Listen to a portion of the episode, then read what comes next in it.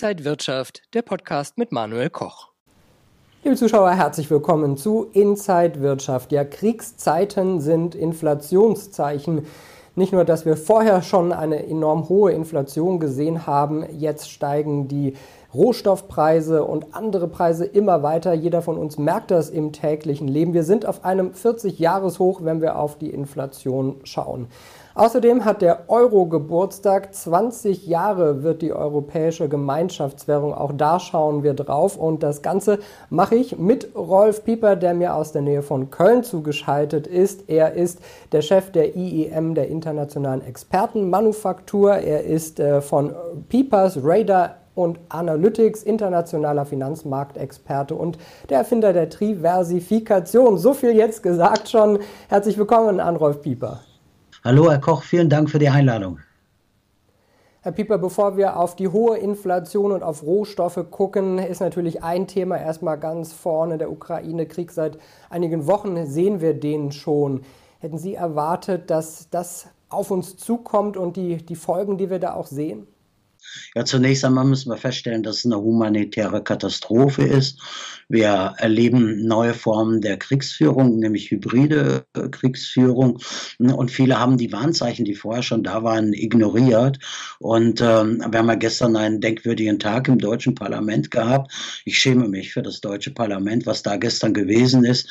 Da war der ukrainische Präsident am Start, ähm, hat natürlich mit Kriegsrhetorik ähm, eine Rede gehalten. Und wir sprechen anschließend äh, fünf Minuten später ohne Punkt und Komma über die die Impfpflicht, das ist ähm, beschämend für mich. Das muss man einfach mal sagen. Da äh, haben unsere Volksvertreter unser Volk wirklich nicht gut vertreten.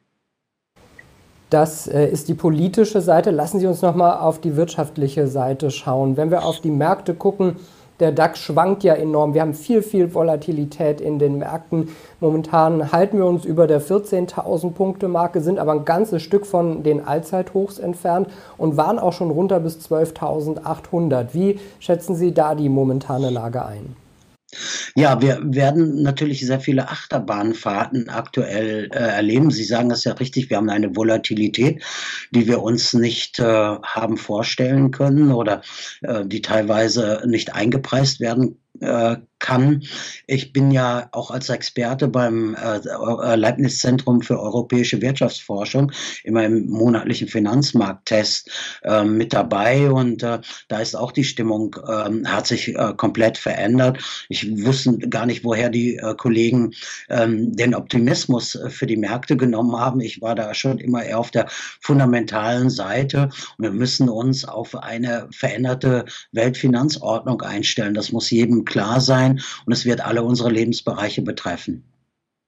In dieser Woche ist noch eine historische Sache passiert, nämlich die US-Notenbank hat die Zinswende eingeläutet. Also die Notenbank äh, erhöht die Leitzinsen in den USA. Wie ist das zu bewerten? Ja, es hat ja zweierlei Auswirkungen. Also die machen jetzt mal ernst im Kampf gegen die hohe Inflation, äh, was man ja auf der EZB-Seite nicht erlebt. Auf der anderen Seite gab es ja immer einen Anlagenotstand, das hat die Kurse getrieben. Ähm, Hauspreis, äh, äh, und all die Dinge ist alles durch die Decke gegangen. Das wird sich jetzt relativieren. Und äh, wie vorhin schon gesagt, wir haben hohe Volatilität und jetzt kommen auf einmal wieder Zinsen äh, ins äh, Spiel. Und ähm, das ist vielleicht eine Zeitenwende, dass man diese ultra lockere ja, Geldpolitik äh, nun durch die Zinsen eindämpfen will und eindämpfen wird. Und das halte ich auch äh, für angemessen. Ähm, äh, und, und da sollte sich die EZB mal äh, eine Schnitte von abschneiden. Äh, ja, aber man muss ja sagen, so die, die FED spielt ja traditionell bei diesen Szenarien immer die erste Geige im Konzert der Notenbanken. Und da äh, hoffe ich mal, dass hier in Europa auch ein Signal äh, ankommt. Die EZB, die ist ja immer eine ja, deutliche Zeit hinter der FED eigentlich hinterher. Immerhin äh, sieht man jetzt auch die Inflation als wirkliches Problem und steht unter mehr Druck. Erwarten Sie, dass die EZB da auch bald handeln wird? Ähm, also hätte sie handeln können, äh, hätte wäre wahrscheinlich schon etwas passiert, aber wir müssen ja einfach mal feststellen, dass wir hier in, in, dem, in dem Schuldenstrudel, den wir hier aufgebaut haben, natürlich eine Situation haben, äh, dass es nicht mehr einzudämmen ist. Jetzt stellen Sie sich mal vor, wir machen, wir machen ähm, äh, Zinsschritte und Staaten, die äh, bisher ähm, zinslos hier durch die Gegend gegangen sind und äh, total verschuldet sind, müssen auf einmal Zinsleistungen wieder herstellen. Wie soll das funktionieren? Also dieses ganze Gebilde der EZB und der äh, ja teilweise verbotenen, nach der Maastricht-Regeln teilweise verbotenen Querfinanzierung der Staaten fällt zusammen wie ein Kartenhaus und äh, die EZB hat das Heft des Handelns komplett aus der Hand gegeben. Also selbst wenn die, wenn die versuchen jetzt die Zinsen zu erhöhen, sie werden es erstmal nicht können. Wir feiern in diesem Jahr außerdem 20 Jahre Euro. Zum 01.01.2002 ist die europäische Gemeinschaftswährung ja eingeführt worden. Und äh, ja, es gibt doch einige Probleme, mit denen der Euro zu kämpfen hat. Äh, wie sehen Sie den Euro?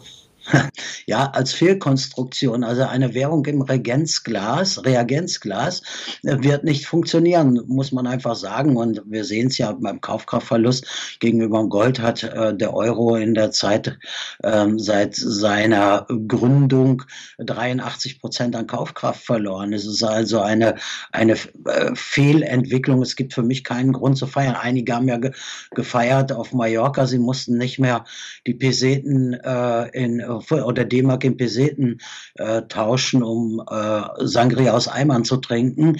Ähm, das hat man ja geglaubt, das macht unser Leben leichter. Nein, es hat es deutlich schwerer gemacht ähm, durch die große Umverteilung, die wir mit dem Euro hatten. Ich war ein Euroskeptiker. Ich war damals mit Professor Hankel auf der Bühne, der ja das Buch Die Euro-Lüge geschrieben hat und ich fühle mich heute bestätigt. Schauen wir mal vielleicht ein bisschen genauer auch auf die hohe Inflation. Wir erleben das ja äh, auch nur beim Tanken, im Supermarkt, überall. Wie schätzen Sie da die aktuelle Lage ein? Wird uns die Inflation noch eine ganze Weile beschäftigen? Ja, die Inflation ist äh, gekommen, um zu bleiben. Ja. Ähm, wir werden uns darauf einstellen müssen, dass es auch ein Angriff auf den Wohlstand ist. Es ist ja, äh, das ist Enteignung, ja, schleichende Enteignung. Und viele werden es in diesem Sommer äh, merken, dass sie sich nicht mehr ähm, Urlaube leisten können, weil es eben einfach unmöglich ist beim schmalen Budget, bei der höchsten Abgabenlast, die wir auf der Welt haben, in Deutschland dann auch noch diese äh, überhöhten Kosten zu leisten, 60, 70 Prozent bei der Energie, bei den Lebensmittelpreisen 30, 40 Prozent. Das ist natürlich eine Situation, das schneidet, das schneidet in viele Lebenswirklichkeiten ein. Und bei vielen ist es schon angekommen und viele werden erstmal die langfristigen Schäden äh, merken. Wir werden es natürlich auch im Investmentbereich merken, weil weniger Geld übrig bleibt. Es wird weniger Geld in die Märkte äh, fließen und ähm, das ist, äh, die Inflation ist kein Naturereignis, sie ist menschengemacht und es ist kalte Enteignung. Das heißt, die Inflation wird einfach auch länger dauerhaft bleiben. Und was bedeutet das dann auch für die ganze ja, Schuldenmisere, in denen ja auch viele Staaten stecken und auch die EZB? Naja, also wenn man mal tiefer reinschaut, ist die Inflationierung ja auch ein Staatenfinanzierungsprogramm. Ja, ein Prozent Inflation macht ungefähr 10 Milliarden mehr Einnahmen auf Seiten der Bundesrepublik Deutschland. Da könnte man ja ein Schelm sein, äh, der Schlechtes denkt, denn äh, ähm, das ist ein gutes Finanzierungsmittel, das muss man einfach sagen. Und warum soll man das jetzt äh, aus der Hand geben? Nein, ich denke, es wird ein dauerhaftes Problem sein, weil die EZB nicht rechtzeitig reagiert hat oder auch nicht reagieren kann äh, aufgrund der geschilderten Situation und insofern die bleibt. Müssen sich denn Anleger Sorgen um ihr Erspartes machen? Wenn man das Geld jetzt auf der Bank liegen hat, äh, Zinsen gibt es nicht mehr, die Inflation ist hoch, das heißt, das Geld wird immer weniger wert sein?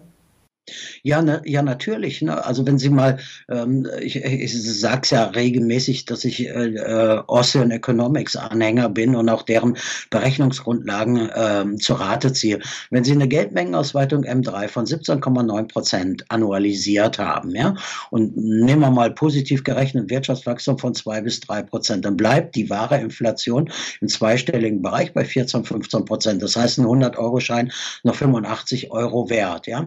Und das ist natürlich ein großer Angriff auf die Geldwerte. Und viele denken ja äh, in der vermeintlichen Sicherheit bis 100.000 Euro gestreut auf verschiedene Banken. Ähm, ja, es geht, äh, man kann auch so enteignen, indem man äh, Kaufkraft nimmt, auf der einen Seite. Auf der anderen Seite sehe ich auch systemische Risiken im Bankensystem. Die Banken sind nicht mehr stabil. Ich sehe in der, in, im Staatssystem große Probleme, auch im Euroraum. Viele haben Russland-Kredite ähm, äh, herausgegeben in zweistelligen Milliardenhöhen, die wahrscheinlich wegfallen werden. Also es kann es immer nur sein. Und ich predige es und ich werde es weiter predigen, dass in, in solchen Zeiten, die wir jetzt haben, Krisenzeiten, Inflationszeiten, Kriegszeiten, die Sachwerte die Fluchtwährung Nummer eins sind, ja, und dem muss man, dem muss man sich stellen. Ich habe viele Kunden, die ich vor zwei, drei Jahren beraten habe, die sich jetzt melden und sagen, hey, People, du hast recht gehabt, jetzt müssen wir reden, ja, aber die haben einen Teil der Strecke schon nicht mal mitgemacht, aber wir haben noch genügend Strecke vor uns, sodass alle noch Spaß haben, aber man muss es dann auch zugriffsgeschützt lagern und das ist ja mein System. Ja, Rohstoffe sehen wir sind nach oben gegangen. Das kann natürlich auch dann interessant für Anleger sein. Sie sind ja auch ein Rohstoffspezialist. Was sehen Sie da momentan für Chancen? Ja, der, der Rohstoffmarkt, also, ne, also der, der, die, die United Nations gehen ja davon aus, dass sich bis äh, zum Jahre 2050 der Bedarf an Rohstoffen verdreifachen wird. Ja, das ist einmal die globale Analyse und dann müssen wir die spezifische Analyse äh, machen und müssen äh, schauen, ähm, welche, was sind die Schlüsselmetalle für, äh, für den Green Deal und äh, für ähm, zukunftsweisende äh, Einsätze. Ja, und da rücken natürlich ganz spezielle Metalle immer mehr in den Fokus. Technologiemetalle, strategische Metalle, seltene Erden, ohne die es nicht geht. Es gibt keine Substitution dazu.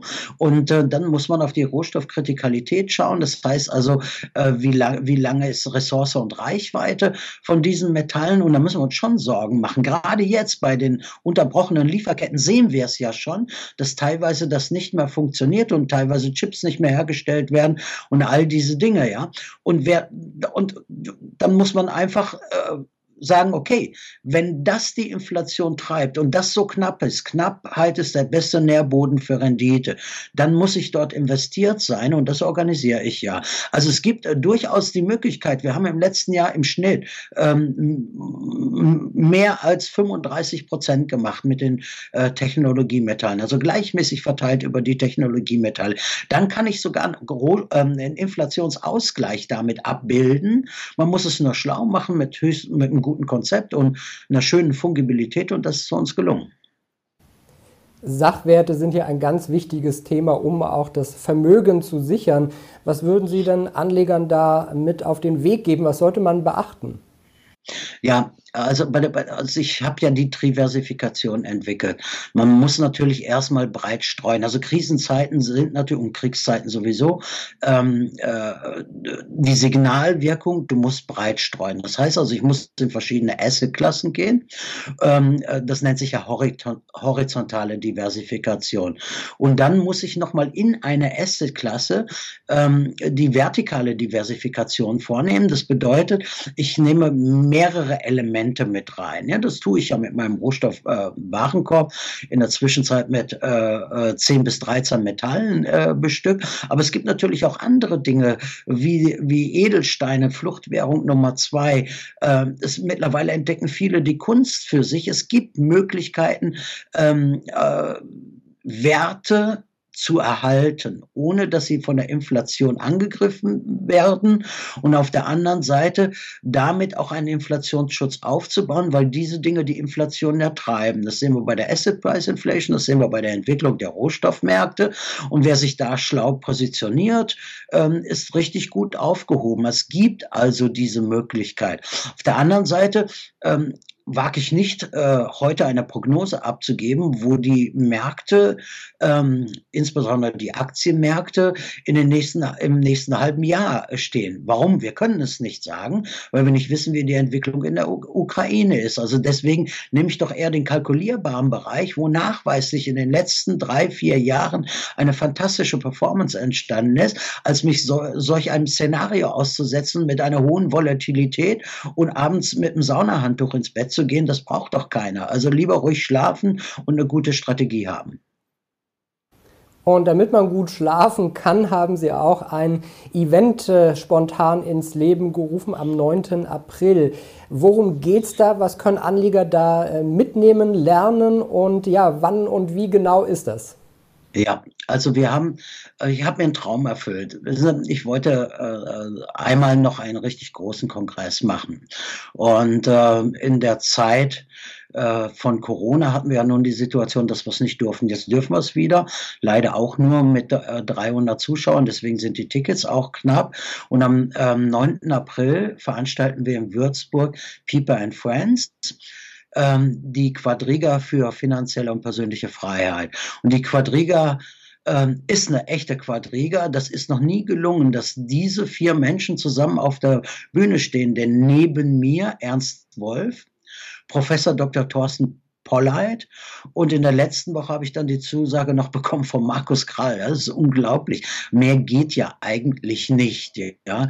Und Menschen, die auch mal außerhalb äh, des YouTube-Channels noch mehr hören wollen, also ungefiltert die Dinge hören wollen, sind an diesem Tage fantastisch aufgehoben, denn die Jungs werden Klartext reden. Viel mehr, als ich es hier machen kann. Viel mehr, als man es auf irgendeinem Channel äh, nach draußen äh, äh, postulieren kann wird dort Klartext geredet. Klartext zur gesamtgeopolitischen Situation, zur gesamtwirtschaftlichen Situation und natürlich auch zu den Themen äh, Wohlstand und Vermögen. Ich bin ganz, ganz stolz. Also, Sie können es mir wirklich glauben, Herr Koch, ähm, dass mir das gelungen ist, diese wir vier Cracks dort oben auf der Bühne.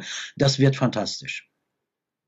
Ja, Herr Pieper, ich bin äh, gespannt auf das Event. Liebe Zuschauer, wenn Sie sich anmelden wollen, wir blenden gerade den Link ein, iem-experten.de slash event. Gibt es alle Infos, alle Termine und dann können Sie Herrn Pieper in Würzburg mal live erleben. Dankeschön an Rolf Pieper, heute zugeschaltet per Skype. Äh, danke Ihnen, Herr Pieper, und alles Gute. Ja, liebe Grüße an Sie, Herr Koch, und äh, liebe Grüße an alle Zuschauer und vielen Dank für die tollen Kommentare, die ich in den letzten Interviews bekommen habe. Dankeschön und danke, liebe Zuschauer, für Ihr Interesse. Bleiben Sie gesund und munter, alles Gute und bis zum nächsten Mal.